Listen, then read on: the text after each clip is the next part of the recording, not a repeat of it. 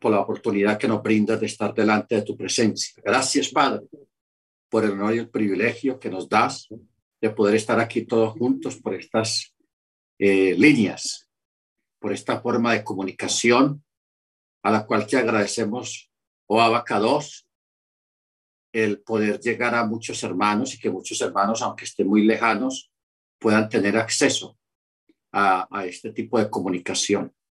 Bendice, Señor, estas líneas, bendice, Señor, esta tecnología, que la podamos usar para el bien, para esparcir tu, para esparcir la buena nueva y para poder edificar a muchos para la gloria de tu nombre. Bendice a todos los hermanos que ya están conectados y los que están camino a conectarse para que todos podamos participar de esta bendición. Te damos gracias. Te lo pedimos en el nombre de nuestro Adón, Yeshua Hamachia. Amén. Amén. Muy bien. Estamos, hermanos, en esta clase que tiene que ver con la fiesta de Sukkot. Vamos a abrir la escritura en el libro de Levíticos. Vaikra. Levíticos capítulo 23. Capítulo 23 a partir del verso 33. Y vamos a leer. Dice así. Habla a los hijos de Israel. O 30, sí, 33. Habló Yahweh a Moche diciendo, habla a los hijos de Israel y diles, el día 15 de este mes séptimo es la fecha solemne de las cabañas para Yahweh durante siete días. El primer día habrá santa convocación. No haréis ningún trabajo de servidumbre. Siete días presentaréis ofrendas ígneas ante Yahweh y en el octavo día tendréis santa convocación y presentaréis ofrenda ígnea ante el Eterno. Es reunión solemne, ninguna obra de servidumbre haréis. Y estas son las fiestas de Yahweh, las santas convocaciones que llamaréis para presentar ofrenda ígnea ante Yahweh, holocausto y ofrenda vegetal, sacrificio y libaciones, cada día lo que el día, uh, lo que corresponda. Muy bien. Esta es lo que generalmente en el mundo israelita, en el mundo judío, se le llama las fiestas altas. Las fiestas altas. Eh, porque es una fiesta de peregrinación, la cual se celebra allá mismo, había que ir a, a, Jerusalén a celebrar la fiesta allí. Entonces, por eso se les llama una de las fiestas altas. ¿Ok? La cual se celebra en el mes de Tisri. Se construyen cabañas rústicas en los techos de las casas de los hebreos. Eh, se hace con materiales precarios palos para las cuatro esquinas, hojas de palmera, y esto se hacía para recortar la esclavitud en Egipto. Muy bien. Eh, yo creo que, que miremos unos textos que están ahí más adelante. Ah, en el verso 39. Dice, ciertamente, el día 15 del mes séptimo, cuando hayáis recogido el fruto de la tierra, celebraréis una fiesta solemne a Yahweh durante siete días. El primer día habrá un reposo solemne y el octavo día también habrá un reposo solemne. El primer día tomaréis para vosotros fruto de árbol selecto ramas de palmera, ramas de árboles frondosos, sauces del arroyo. Y durante Siete días os regocijaréis en presencia de Yahweh, vuestro Elohim. Celebraréis esta fiesta solemne a Yahweh anualmente durante siete días, estatuto perpetuo por vuestras generaciones que celebraréis en el mes séptimo. Durante los siete días moraréis en tabernáculos. Todo natural de Israel morará en tabernáculos. Para que vuestras generaciones venideras sepan que en tabernáculos yo hice morar a los hijos de Israel cuando los saqué de la tierra de Egipto. Yo, Yahweh, vuestro Elohim, y así promulgó Moche a los hijos de Israel las fiestas solemnes señaladas de el Eterno. Muy bien. Vamos, hermanos, ahora a mirar eh, el significado de las ramas de fruto hermoso, la rama de palmera, el lulab, la rama de árbol frondoso, el mirto, también llamado jadasim, y sauce de los arroyos, arabot. El fruto hermoso también se le llama etrog, parece un limón, que es el que se utiliza, parece un limón. Bueno, estas cuatro ramas se unen, o sea, las, las tres ramas y el limón o el etrog, y se baten delante de la presencia del Eterno. Esta es una festividad llamada la festividad del gran gozo, la cual se celebraba durante siete días y era tiempo de alegría delante del Eterno, era tiempo de gran gozo. O sea, en, esta, eh, en durante la fiesta de Sukkot, por un lado, pues no, no se puede celebrar bodas, matrimonios. ¿Ok? Hay que tener, muy claro eso. No, no puede mezclar una fiesta con una eh, fiesta personal, así sea un matrimonio, porque esta es una fiesta del Eterno.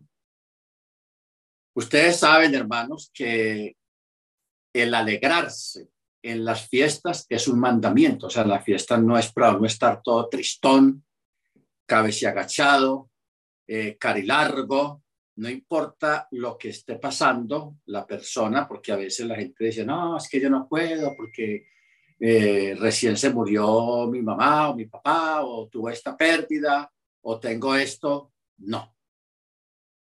No importa lo que una persona tenga, esta es una fiesta, por eso se le llama la fiesta del gran gozo. Por eso el Eterno este, escribió en la, en la Torá, y os alegraréis. O sea, el alegrarse es un mandamiento.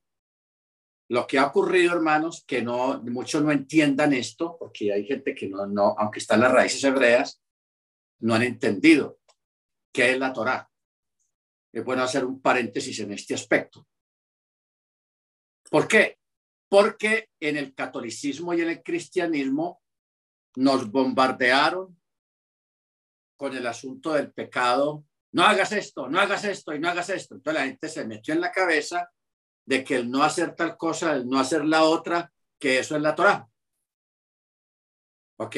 Porque siempre le, estuvieron machacando e insistiendo en, los mandamientos no harás, los mandamientos negativos, no harás.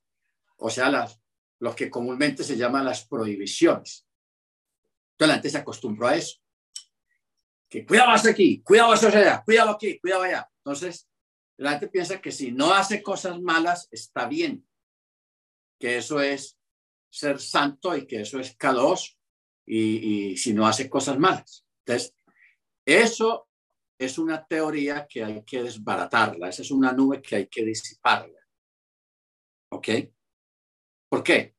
Porque así como hay mandamientos no harás, también hay mandamientos harás, que son los mandamientos positivos.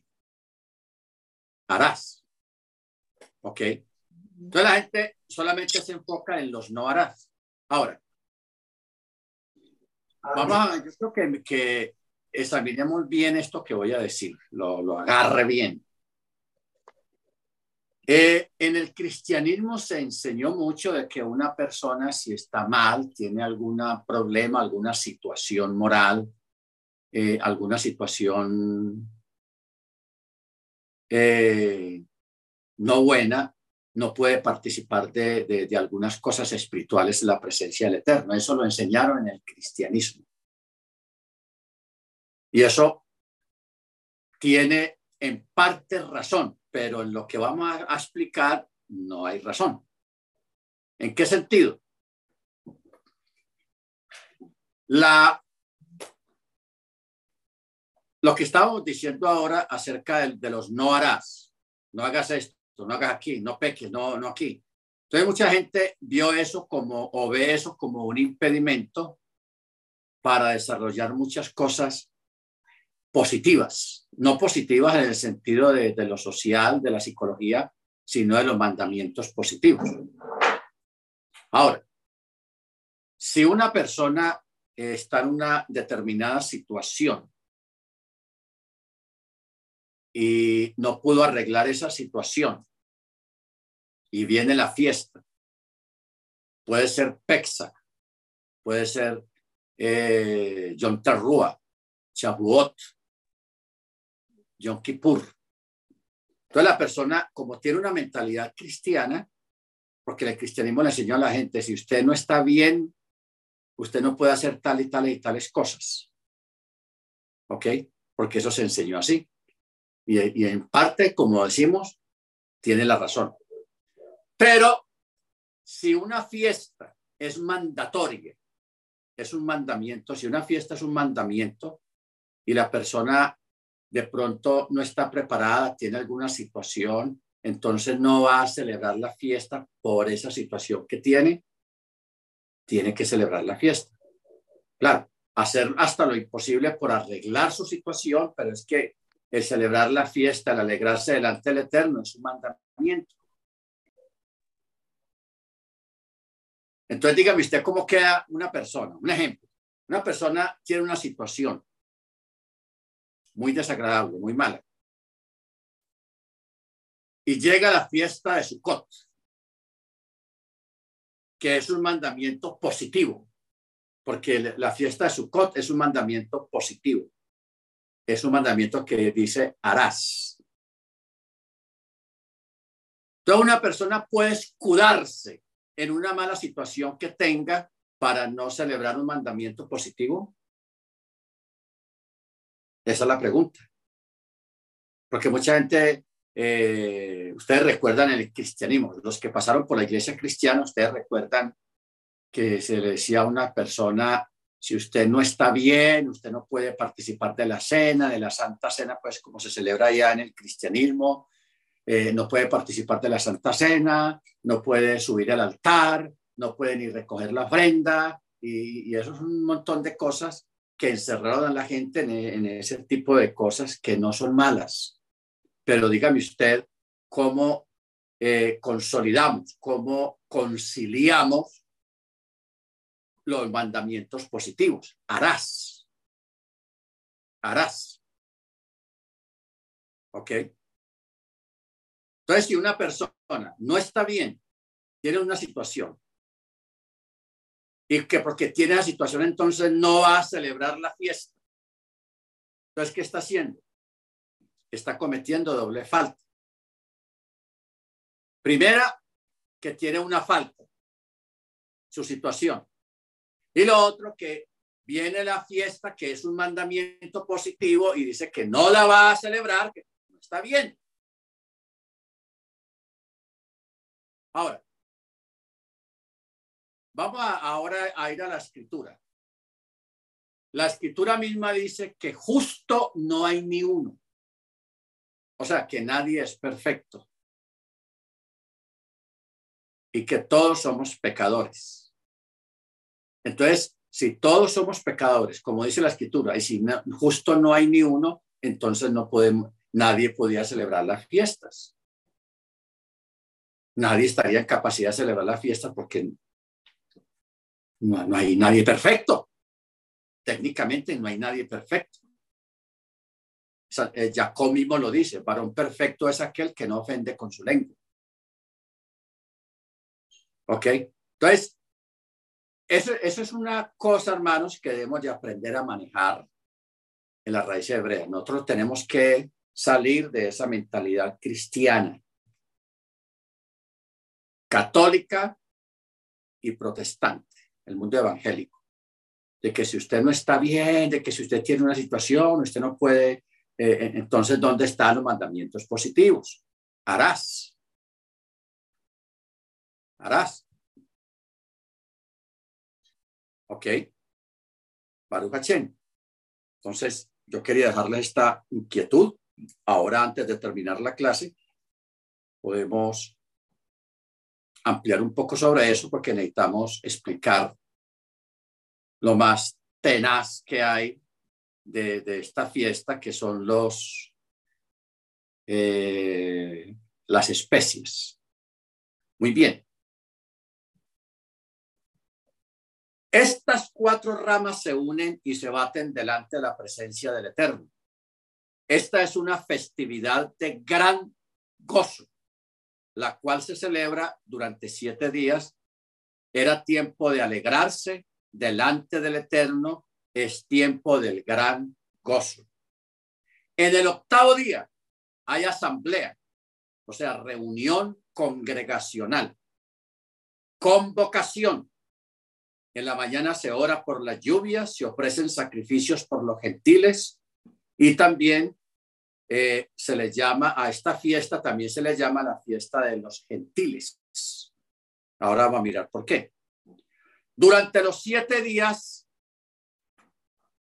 se alumbraban los cuatro candeleros, o sea, la menorá, que medían 25 metros de alto, se encendían todas las noches y alumbraba la ciudad de Jerusalén que se veía desde lejos. Esto era un espectáculo. Ustedes saben que Jerusalén queda como en una montaña. ¿Ok? La diferencia es que no hay bosques, no hay muchos bosques, sino que ese es un área muy, muy desértica.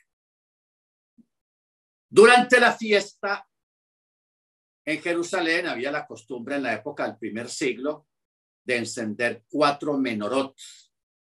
La menorá, cuatro. Eran como de unos 20 metros de altura, eran gigantescas. Y las colocaban en diferentes áreas de la ciudad de Jerusalén. Entonces, al atardecer las encendían y como eran gigantescas y, unas, y unas lámparas muy grandes, entonces eso era, era como uno, un alumbrado gigantesco y la ciudad se veía desde lejos en la noche. Era una, una, un espectáculo, una belleza. ¿Ok? Antes del mediodía, los sacerdotes se dividían en tres grupos. Un grupo iba a buscar las ramas otro grupo se ocupaba de los sacrificios en el altar. Y otro grupo encabezado por el sumo sacerdote salía de Jerusalén hasta el estanque de Siloé con un jarrón de oro en la mano para sacar agua del estanque de Siloé. Entonces, ese desfile, porque eso era un desfile, como eso había mucha gente en Jerusalén en ese día, en esa fiesta, entonces eran miles y miles de personas porque era una fiesta de peregrinación y era una fiesta alta. Entonces, cuando el sacerdote salía al templo, el pueblo allí arremolinado le abrían un callejón, un camino, y el sacerdote, el sumo sacerdote desfilaba con todo su, su vestidura de sumo sacerdote, seguido por otros sacerdotes atrás, y el pueblo iba meciendo a medida que pasaba el sacerdote, el sumo sacerdote, iban meciendo las especias, las ramas, todo el mundo, a medida que iba pasando el sumo sacerdote y los sacerdotes. Cuando llegaban abajo al estanque, porque eso, el estanque quedaba una parte baja, el sacerdote llevaba un jarrón de oro. Esto este acto de sacar agua con el jarrón de oro de allí del estanque está reflejado en una profecía que está en Isaías 12:3, que dice, sacaréis con gozo agua de la fuente de la salvación. Ahora, el sumo sacerdote, después de que tomaba el agua y subía con ella hasta de nuevo hasta el templo,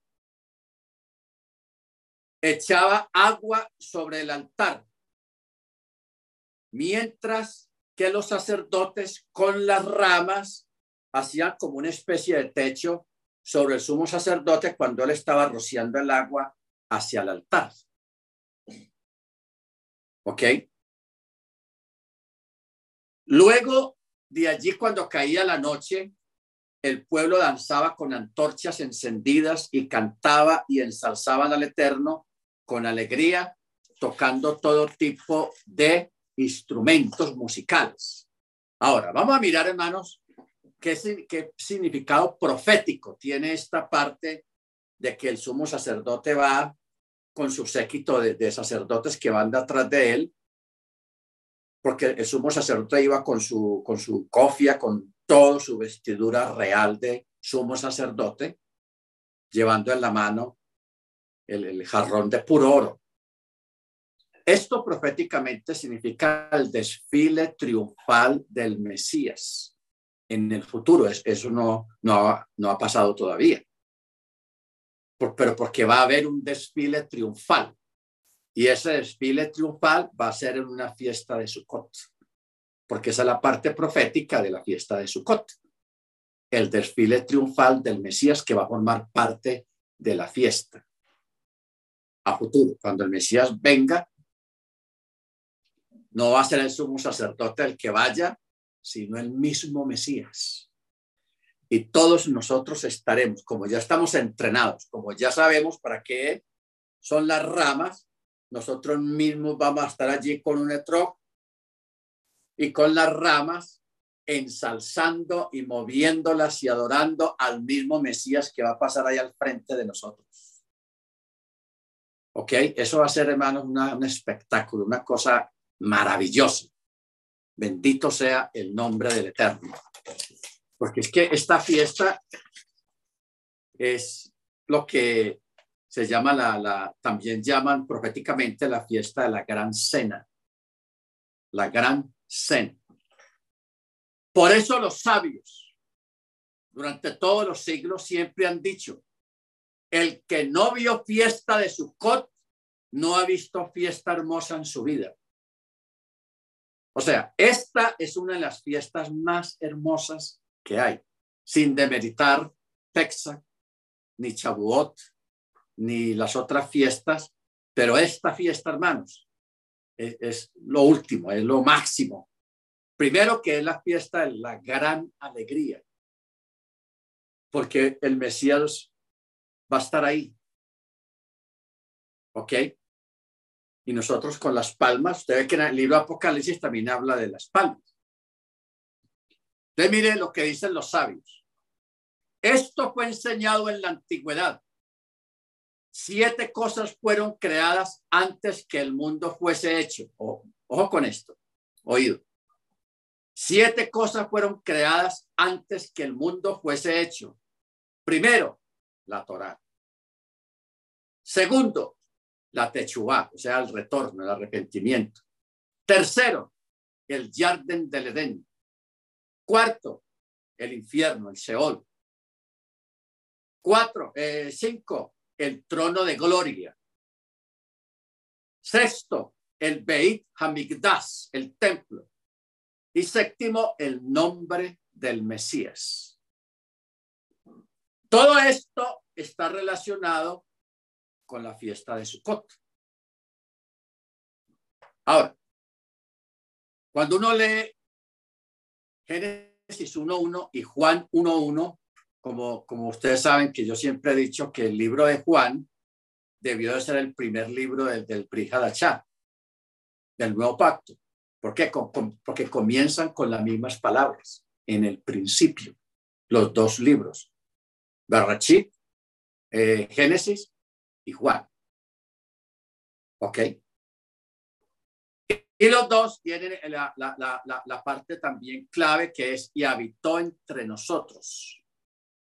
Por eso también en Éxodo 25.8 dice, y harán un santuario para mí y habitaré en medio de ellos. Amén. Bueno, ahora vamos, hermanos, a conocer, porque e, este estudio también es como hacerle una exégesis a la fiesta. ¿Qué significa la fiesta? Y esto es una cosa tenaz, muy, muy tenaz. Vamos a mirar el significado de cada una de las ramas. Electro, algo que se parece, una fruta que se parecía a un limón. Dice, tiene sabor y olor. O sea, el etrog tiene sabor y tiene buen olor. ¿Qué quiere decir esto? Que conoce la Torah y la practica. ¿Ok? Conoce la Torah y la practica. El lunar, la palmera, tiene sabor, pero no tiene olor. Ojo, tiene sabor, pero no tiene olor. ¿Qué quiere decir esto? Conoce la Torah, la palabra, pero no la practica, aunque hace cosas buenas. ¿Ok? Ese, eso es lo que significa la palmera, el lulav. Conoce la palabra, pero no la practica. Allá afuera hay millones de personas que conocen la Biblia y hasta saben más Biblia que nosotros, que uno, que usted y que yo. Solo necesitan a usted textos de memoria así, vea, ta, ta, ta, y dele. Y usted dice, oh, sabe Biblia, pero no, no guarda chaval, no celebra las fiestas, o si guarda chaval, lo hace a medias. Lo hace a medias. O sea, no, no lo hace con perfectamente, porque, porque el chaval es chaval y el chaval tiene unos requerimientos. ¿Ok? Entonces tiene la, la, el Lulab conoce la palabra, pero no la practica, aunque es buena gente, hace cosas buenas, hace buenas obras, etc. El mirto, o sea, el árbol, rama de árbol frondoso, tiene olor, pero no tiene sabor.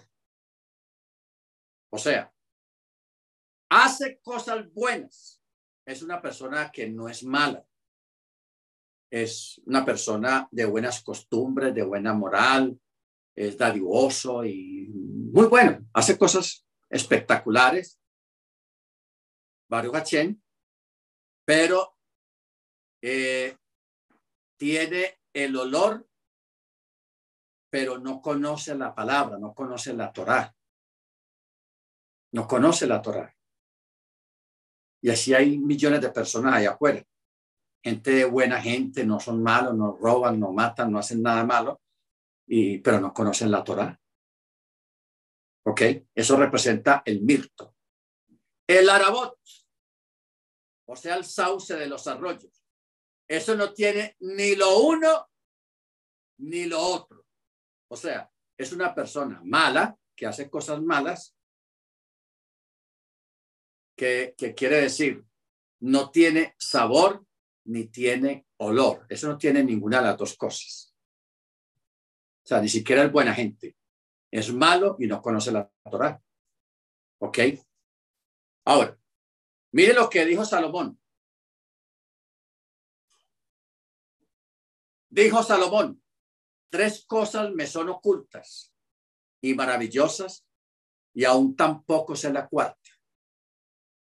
Salomón en toda su esplendor y sapiencia y sabiduría y lo que el Eterno le dio a él, pero algunas cosas le fueron ocultas a él y él lo dijo. Por eso dijo, tres cosas me son ocultas y muy maravillosas. Y aún tampoco sé la cuarta. Pese a toda su sabiduría de Salomón, las cuatro especies lo desconcertaron. O sea, él nunca entendió las cuatro especies. ¿Por qué? ¿Cómo así que eso de coger unas ramas y, y de verdad? si usted, un gentil, un vecino suyo, su familia, lo vea usted con un limón, una cosa que parece un limón y una palmera, una rama de palmera y otras dos ramitas y que usted la está meciendo, este se embobó, ¿eh? O sea, no entiende, no entiende. Pero ese acto, hermanos, es uno de los actos más profundos que hay en la historia de la humanidad en cuanto a la creación y en cuanto a la Torá.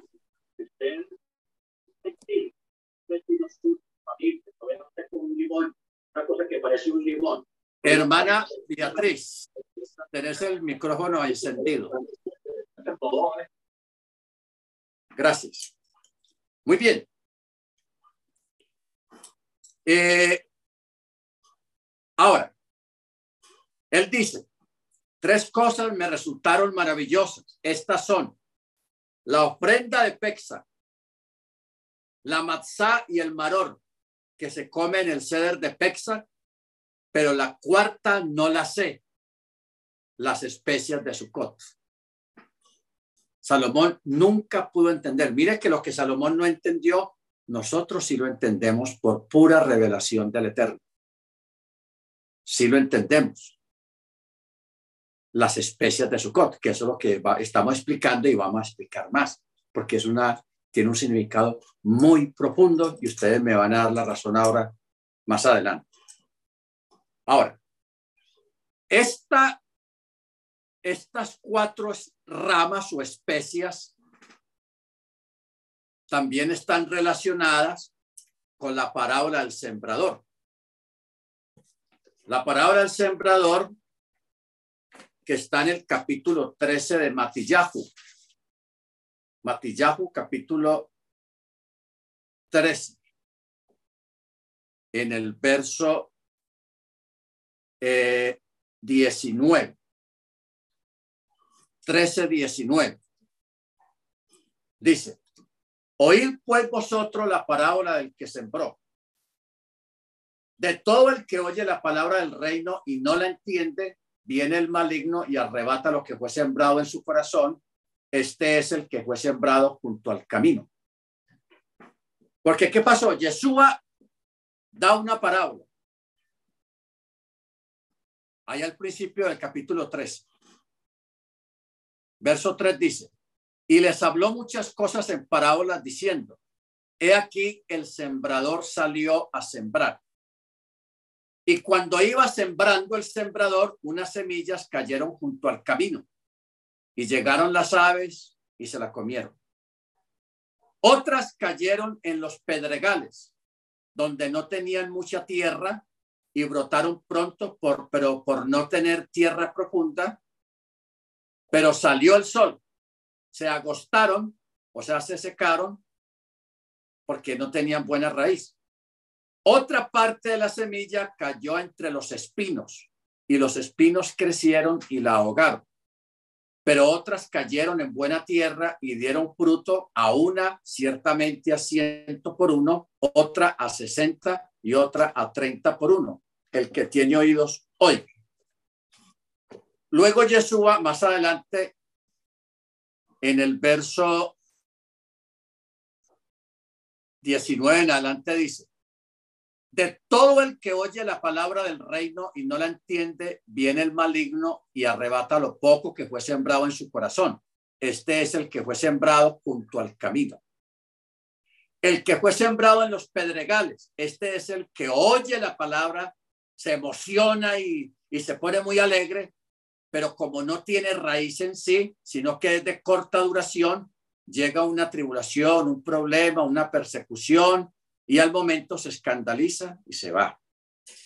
El que fue sembrado entre los espinos, este es el que oye la palabra, pero el afán del mundo y el engaño de la riqueza ahogan la palabra y se hace infructuosa.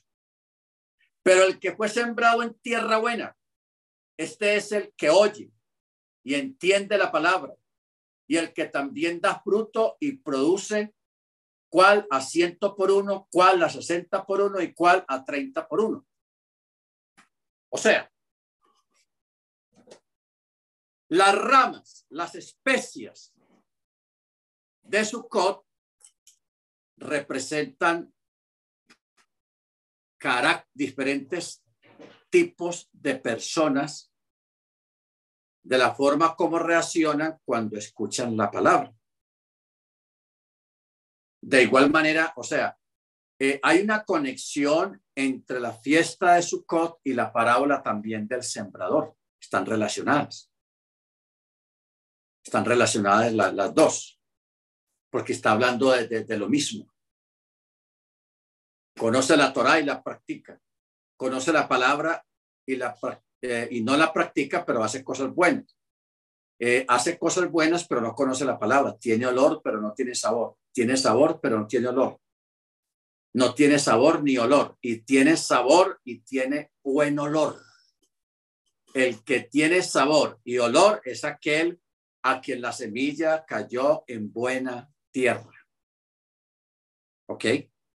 Bendito el Eterno. O sea, cuando Jesús da esta parábola del sembrador, se estaba, se estaba refiriendo indirectamente a la fiesta, a la fiesta de Sukkot y estaba ampliándonos y nos estaba revelando, hermanos, porque esto es una revelación. Nos estaba revelando el significado de las especies que ni el mismo Salomón en su tiempo y con su conocimiento no entendió qué significaban las cuatro especies. Él no la agarró. No sabemos por qué si el Eterno le cerró eh, eh, el entendimiento en ese aspecto o qué fue lo que pasó, pero él no entendió, hermanos. Baruch eh, vamos a mirar en Ezequiel capítulo 1, verso 10. Esto que vamos a mirar acá, hermanos, también tiene que ver con las cuatro ramas o las cuatro especies y con la palabra del sembrador. Mire usted dónde nos lleva Ezequiel. 1.10 dice, el aspecto de sus rostros era como rostro de hombre, pero los cuatro tenían también cara de león a la derecha. Los otros tenían cara de buey y los otros cara de águila. ¿Ok? O sea, rostro de hombre, rostro de león, rostro de buey y rostro de águila. Cuatro. Si nosotros, porque ahora no tenemos el tiempo, pero si ahondáramos, ¿qué significado tiene el rostro del hombre en la, escritura? ¿Qué significado tiene el rostro del león en la escritura? ¿Qué significado tiene el, rostro del buey en la escritura? ¿Y qué significado tiene el, rostro del águila en la escritura? También está relacionado con los carácter o el carácter de los seres humanos. O sea, cuatro formas de entender la Torah, la escritura o cuatro formas de recibirla y de reaccionar ante ella. Alguien va a reaccionar como un hombre, alguien va a reaccionar como un león, alguien va a reaccionar como un buey o alguien va a reaccionar como un águila. ¿Ok? Ahora, si nos vamos para el libro de Apocalipsis, capítulo 4, verso 6, 7. Aquí hay otra representación de las cuatro especies, de los cuatro terrenos diferentes de la parábola del sembrador y de los cuatro seres vivientes en el libro de Ezequiel 1.10. Aquí tenemos otro complemento. Eh, verso 4 dice, Alrededor del trono había 24 tronos y sobre los tronos habían 24 ancianos vestidos con vestiduras blancas y sobre sus cabezas coronas de oro. Y del trono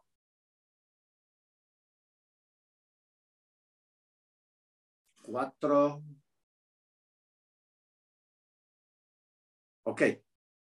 Y del trono salen relámpagos, voces, truenos, y delante del trono arden siete menorot de fuego, las cuales son los siete rujot del Eterno.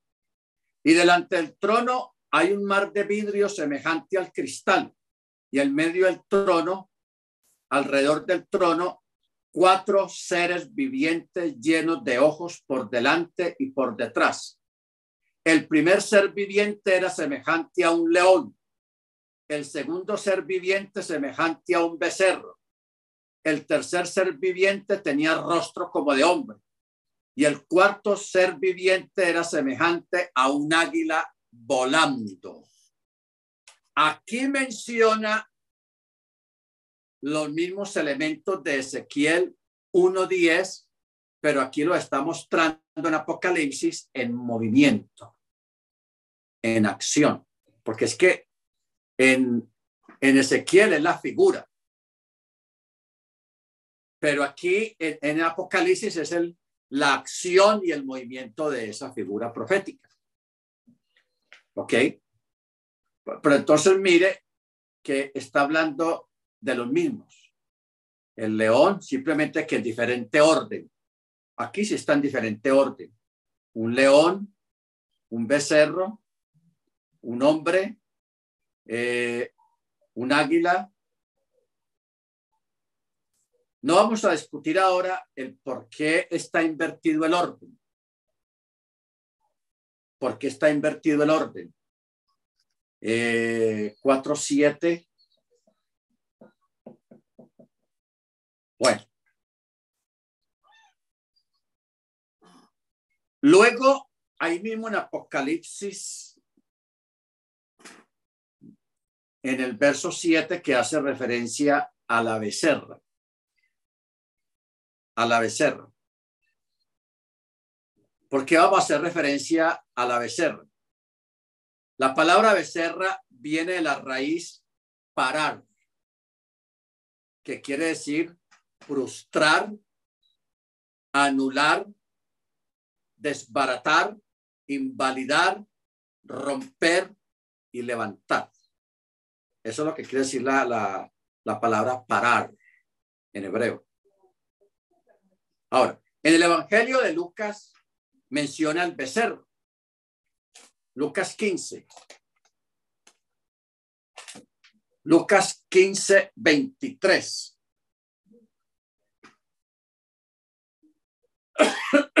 Perdón, ¿se recuerdan la parábola del hijo pródigo? Que esto es una parábola profética también. La parábola del, del, hijo pródigo llega un momento eh, en el verso 23 que el, el padre del, del, hijo pródigo dice, traigan el becerro gordo y matadlo, comamos y regocijémonos. Aquí hace referencia al becerro gordo. Luego, en el Salmo 51,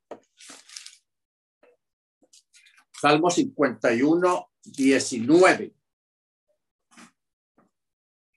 Dice, entonces te agradarán los sacrificios de justicia, holocaustos y ofrendas enteramente quemadas, entonces se ofrecerán becerros sobre tu altar.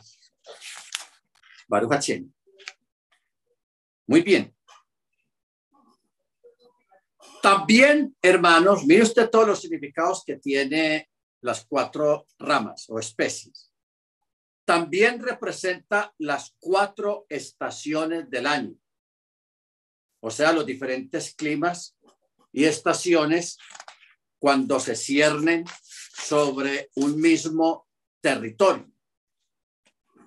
También representa los cuatro vientos que se baten sobre la tierra, los cuales son mencionados en Apocalipsis capítulo 7.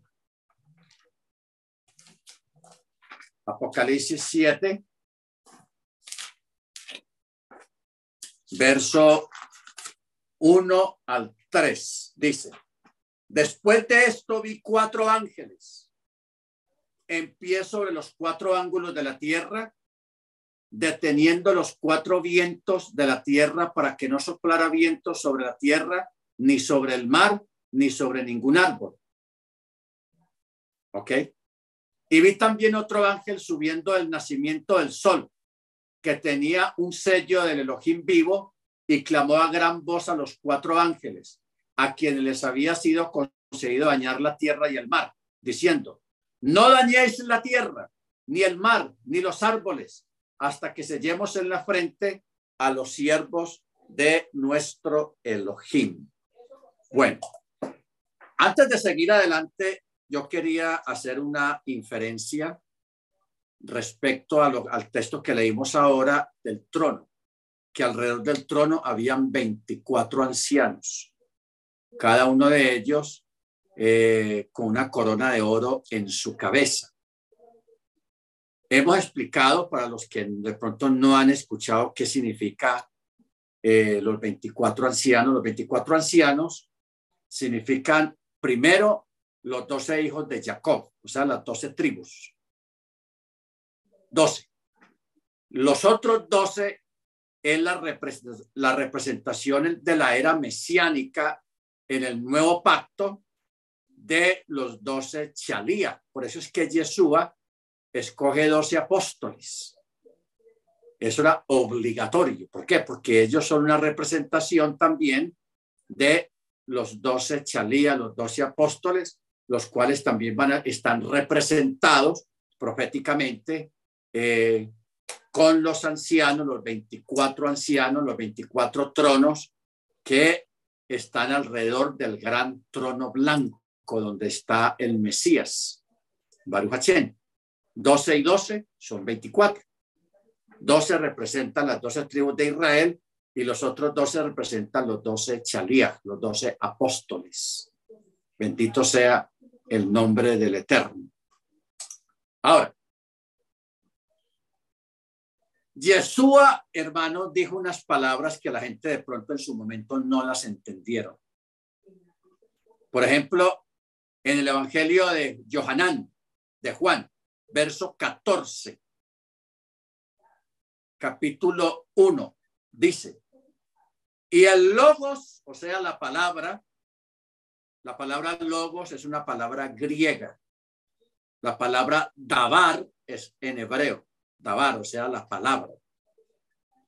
Entonces dice, la dabar se hizo carne y tabernaculizó entre nosotros y vimos su gloria, gloria como del unigénito al Padre, lleno de gracia y de verdad. Esto está en el Evangelio de Juan 1.14.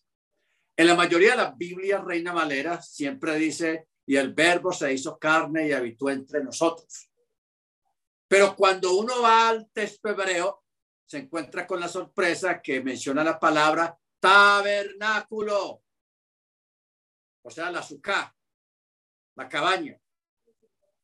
Porque es que originalmente se dice la fiesta de los tabernáculos. Y los tabernáculos son las cabañas, lo que hoy en día en, en, tiempos modernos se les llama la suká. Por eso la fiesta se llama Sukkot, la fiesta de Sukkot. La fiesta de los tabernáculos o la fiesta de las cabañas. Ojo con esto. Entonces, eh, es, es interesante porque, bueno, más adelante vamos, nos vamos a dar cuenta de este detalle, porque la, la, hay unos textos en la escritura que nos dan pistas, pistas, dándonos a entender que Yeshua nació en la fiesta de Sukkot. O sea, Yeshua nació en Sukkot, no en diciembre, y menos un 25 de diciembre, que es un día festivo pagano. Él nació en la fiesta de Sukkot. Y él no nació en un pesebre o en una pesebrera, sino en una sukkah, en una cabaña. ¿Ok?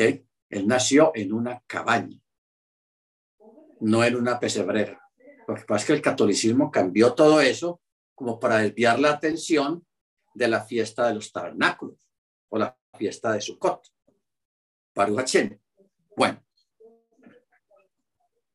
Entonces vamos a mirar el, significado de cuando el sacerdote, el sumo sacerdote salía en medio de la multitud y la, seguido de los sacerdotes vestidos de blanco y todo el pueblo mecían las especies a medida que iba pasando el sumo sacerdote. O sea, ya es una cosa espectacular.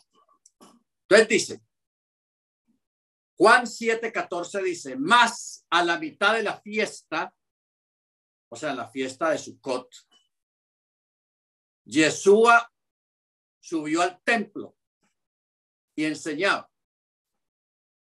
Luego en el verso 37 dice, y en el último y gran día de la fiesta, o sea, en el último día, el día, el día 7, Yeshua se puso en pie y alzó la voz diciendo, si alguno tiene sed, venga a mí y beba. Y el que cree en mí, como dice la escritura, en su interior correrán ríos de aguas vivas. Esto dijo del Rúa Jacodés que habían de recibir los que creyesen en él, pues aún no había venido el Rúa Jacodés porque Yeshua no había sido aún glorificado. Estas palabras, mire usted ahora el significado cuando el sumo sacerdote en un jarrón de oro tomaba agua del estanque. Ese estanque aún en este tiempo todavía existe. El estanque de Siloé todavía existe, simplemente que está muy hondo porque a través de los siglos Jerusalén del piso original de Jerusalén han habido otras capas de invasiones, de incendios, de destrucción. Entonces, es como hoy en día en las ciudades. Cuando las calles se ponen muy malas, el pavimento se daña, en vez de raspar el pavimento y volver a echar pavimento nuevo, lo que hacen es que echan pavimento sobre el otro viejo. Entonces, la, el nivel de la calle va subiendo. Eso le pasó a Jerusalén el, las calles que hay hoy en día en Jerusalén. Usted no puede decir, ve, Jesús pasó por aquí, eh, Pablo pisó esto, este piso, no, eso, eso no, eso no es así. El piso original está más abajo, ocupa ahí como unos 10 metros, 15 metros abajo, el original. Cuando usted vaya alguna vez a, a, a Jerusalén y vaya al hotel, al muro de los lamentos, cuando usted está al frente del muro, usted ve que en el rincón de allá a mano izquierda hay una puerta. ¿Para dónde va esa puerta? Esa puerta va a dar a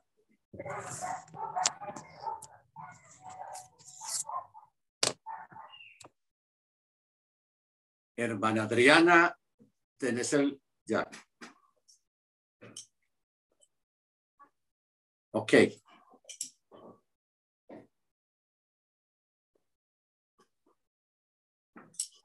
Esa puerta que está a mano izquierda del muro, hay un salón ahí y unas escaleras hacia abajo donde te llevan, donde está el piso original de, del muro, porque el muro no arranca desde ahí donde se ve el piso, sino que son como 10, 15 metros más abajo.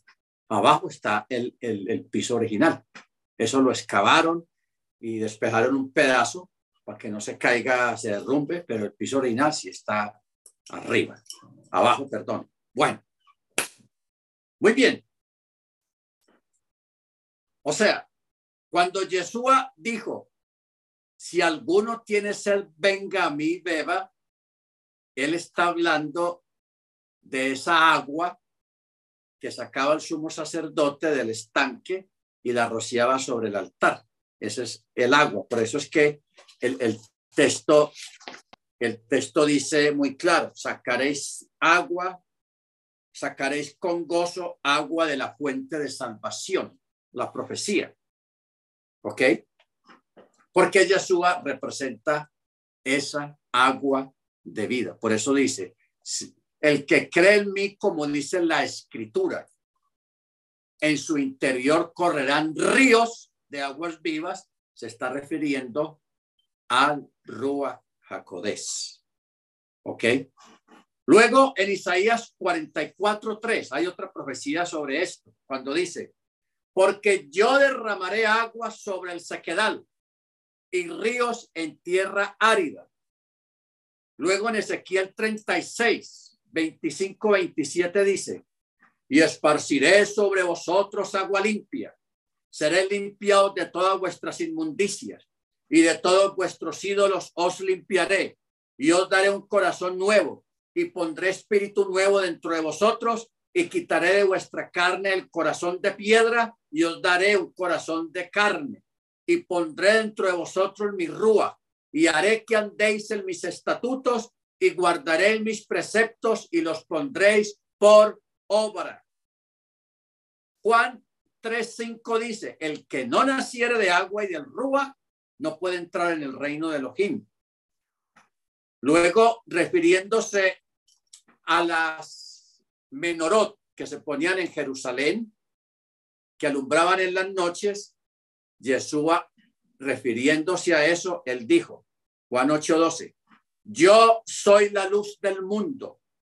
El que me sigue no andará en tinieblas, sino que tendrá la luz de la vida. Amén. Por eso es que Isaías dio esa gran profecía, hermanos, acerca de Galilea. Dice, el pueblo que andaba en tinieblas vio gran luz, y los que moraban en tierra de sombra de muerte, luz resplandeció sobre ellos. Isaías 9:2. Por eso es que Yeshua comenzó el ministerio en Galilea, en el norte, donde estaban las diez tribus. Él no comenzó en Jerusalén. Él comenzó en Galilea. O sea, todas estas palabras y profecías, que son muchas, solamente hemos tomado algunas, se referían directamente a la fiesta de Sukkot. A la fiesta de Sukkot. Cuando la fiesta terminaba, la gente se saludaba y después de decir shalom, decía, Yahweh te bendiga desde Sión. Ojalá veas el bien de Jerusalén todos los días de tu vida y que veas hijos para tus hijos y paz para todo Israel. y paz para todo Israel.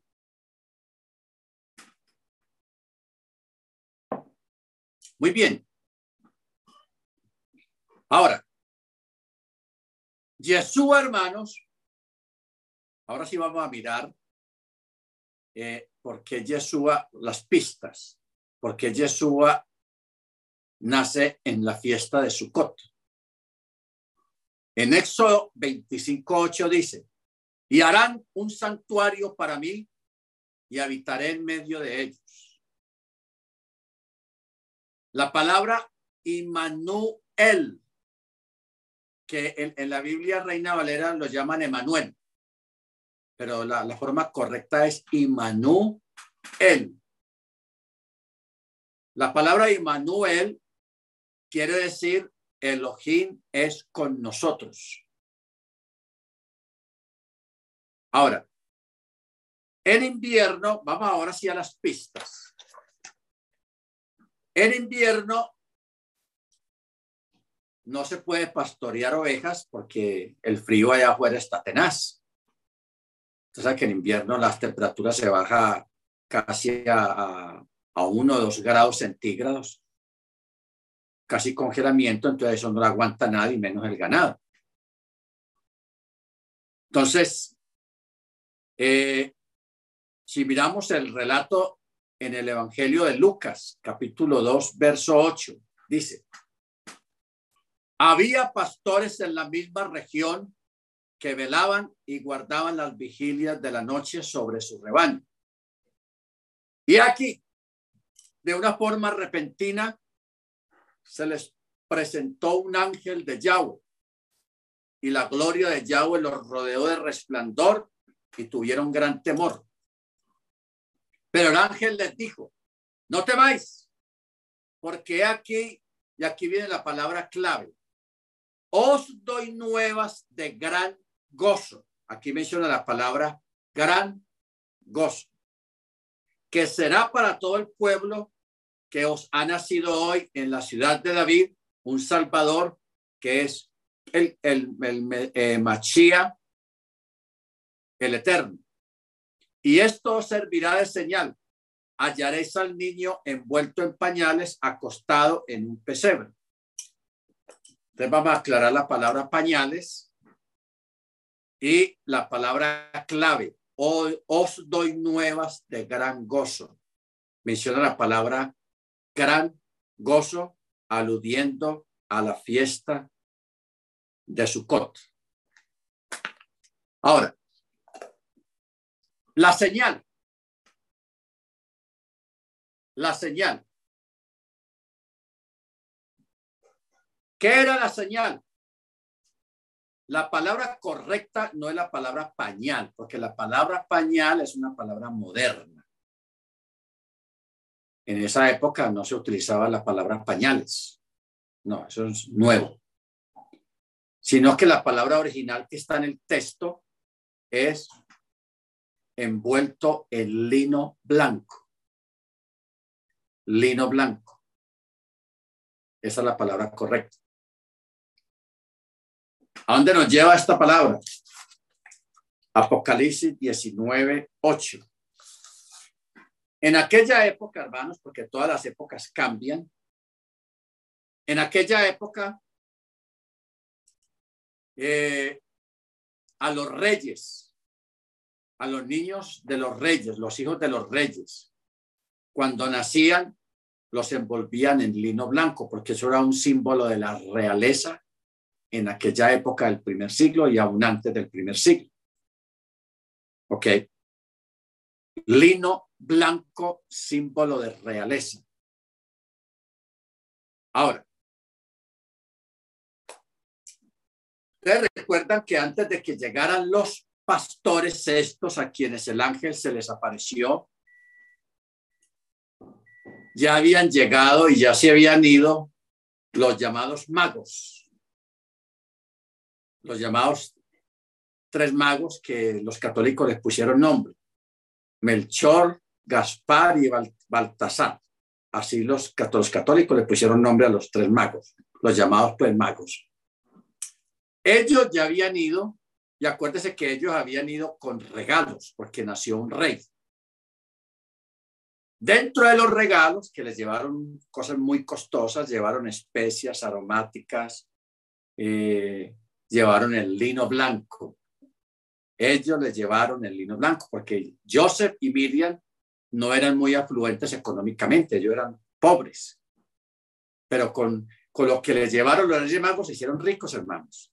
O sea, cuando uno se pone a hacer cuentas más o menos de lo que ellos llevaron, ellos, con eso fue, según la historia, con, con todo eso que les llevaron, incienso, mirra, incienso y oro y el lino blanco y otras especias muy costosas, Joseph con eso, cuando él se instala de nuevo allá en, Galilea, en Nazaret, él con eso puso su carpintería, porque él era carpintero. O sea, puso su negocito, pues como decimos nosotros en esta época, pues hablando coloquialmente.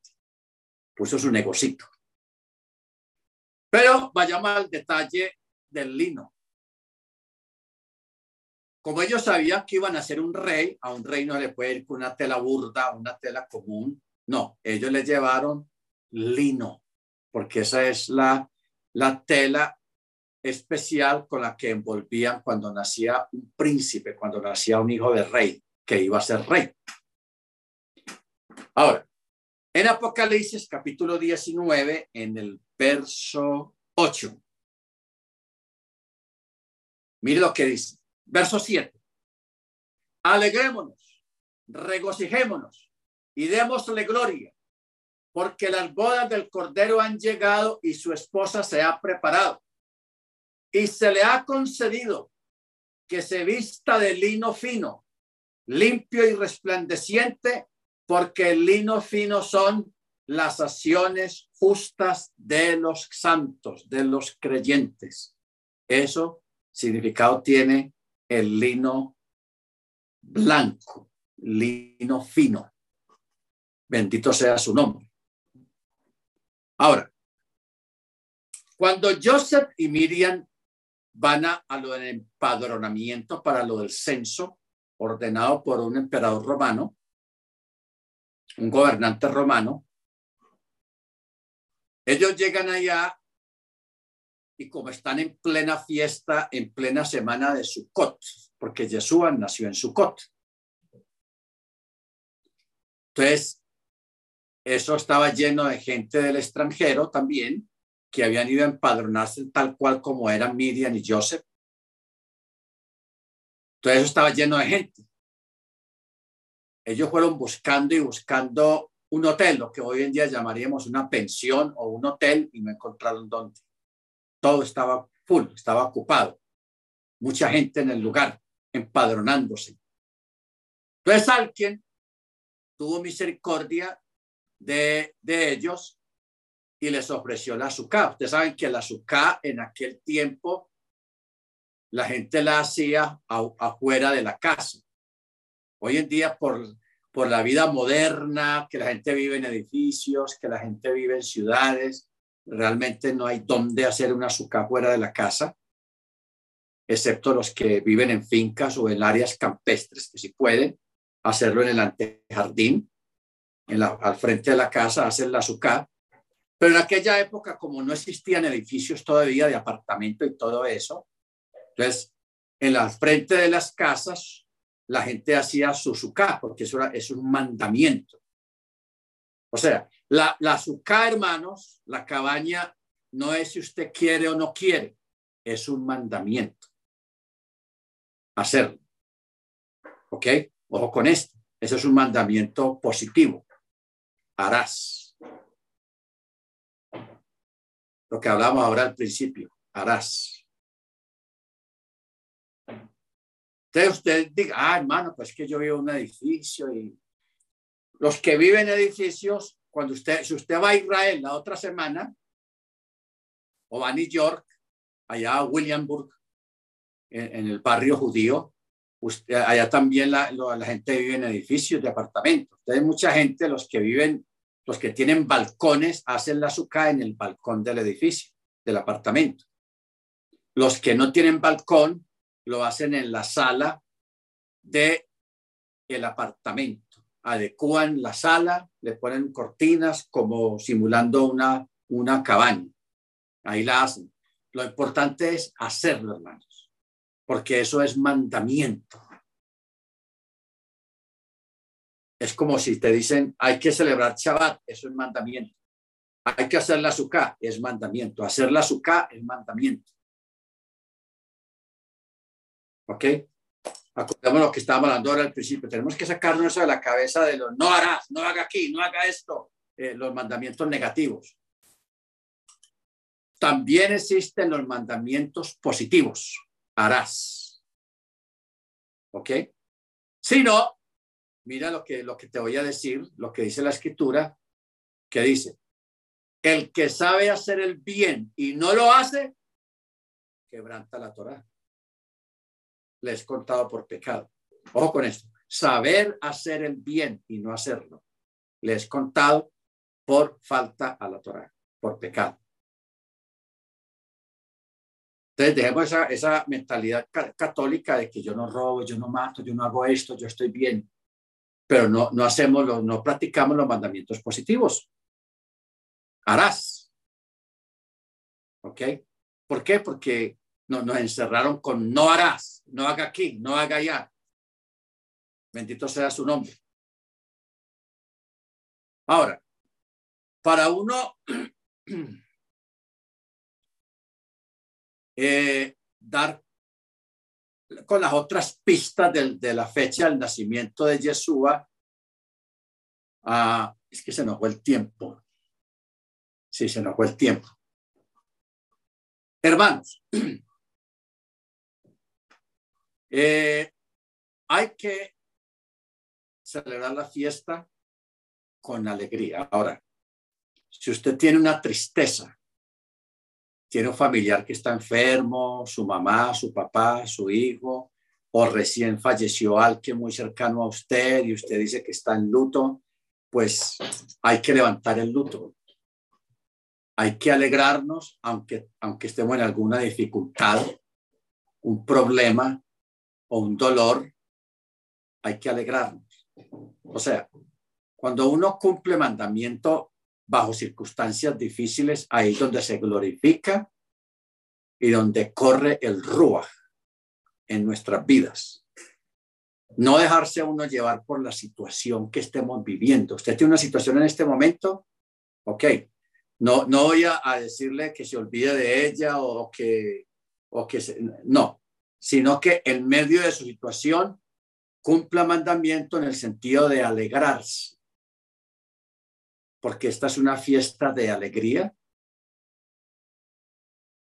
y el alegrarse es un mandamiento. Entonces usted me puede decir, no, pero uno con estos problemas, con esta situación, ¿cómo se va a alegrar uno?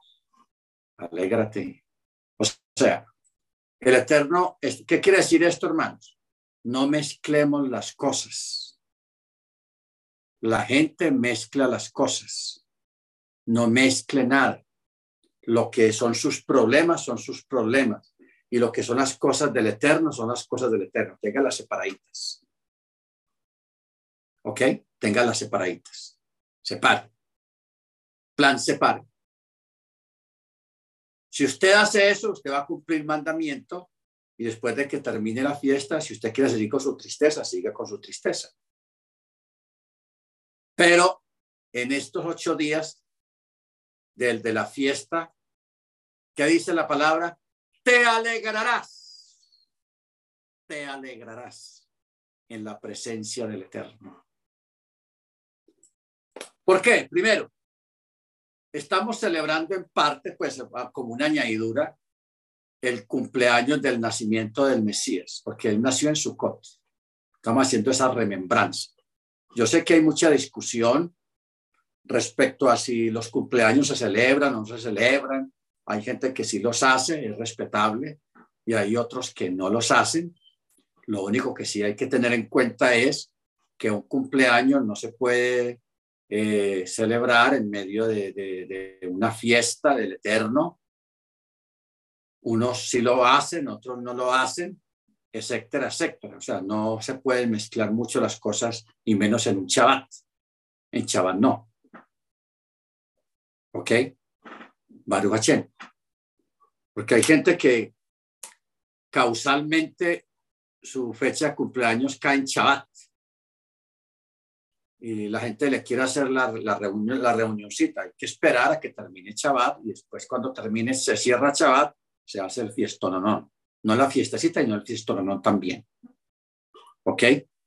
Entonces, alégrate si usted no pensaba hacer su suká, que porque no tiene dónde, hágalo en la, en la sala de su casa o en otra parte de su casa o en el balcón.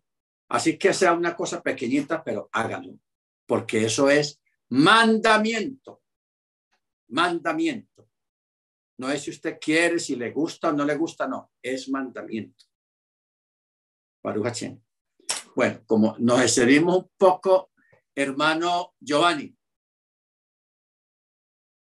lo reintegro a ver si alguien quiere preguntar algo o si no, o mañana se puede reforzar un poco también la clase, como sea, como sea. Bien, pues, hermano Giovanni. Ok, ok. Muchas gracias, Pastor Germán. Vamos a despedirnos de los hermanos que están en las redes. El Eterno sea acompañándolos, el Eterno sea glorificándose en sus vidas y sea dándoles una bendición un gozo en sus corazones y se abriendo los ah, caminos. hermano, hermano Giovanni, perdón. no vaya a borrar. Ahí detrás de usted está la foto de la entrada esa que yo les digo. Esa entrada que hay ahí se cruza, hay dos, se divide en dos, una a la izquierda y otra a la derecha, y eso va a unas escaleras que va hacia abajo, porque el nivel que hay ahí del piso no es el original.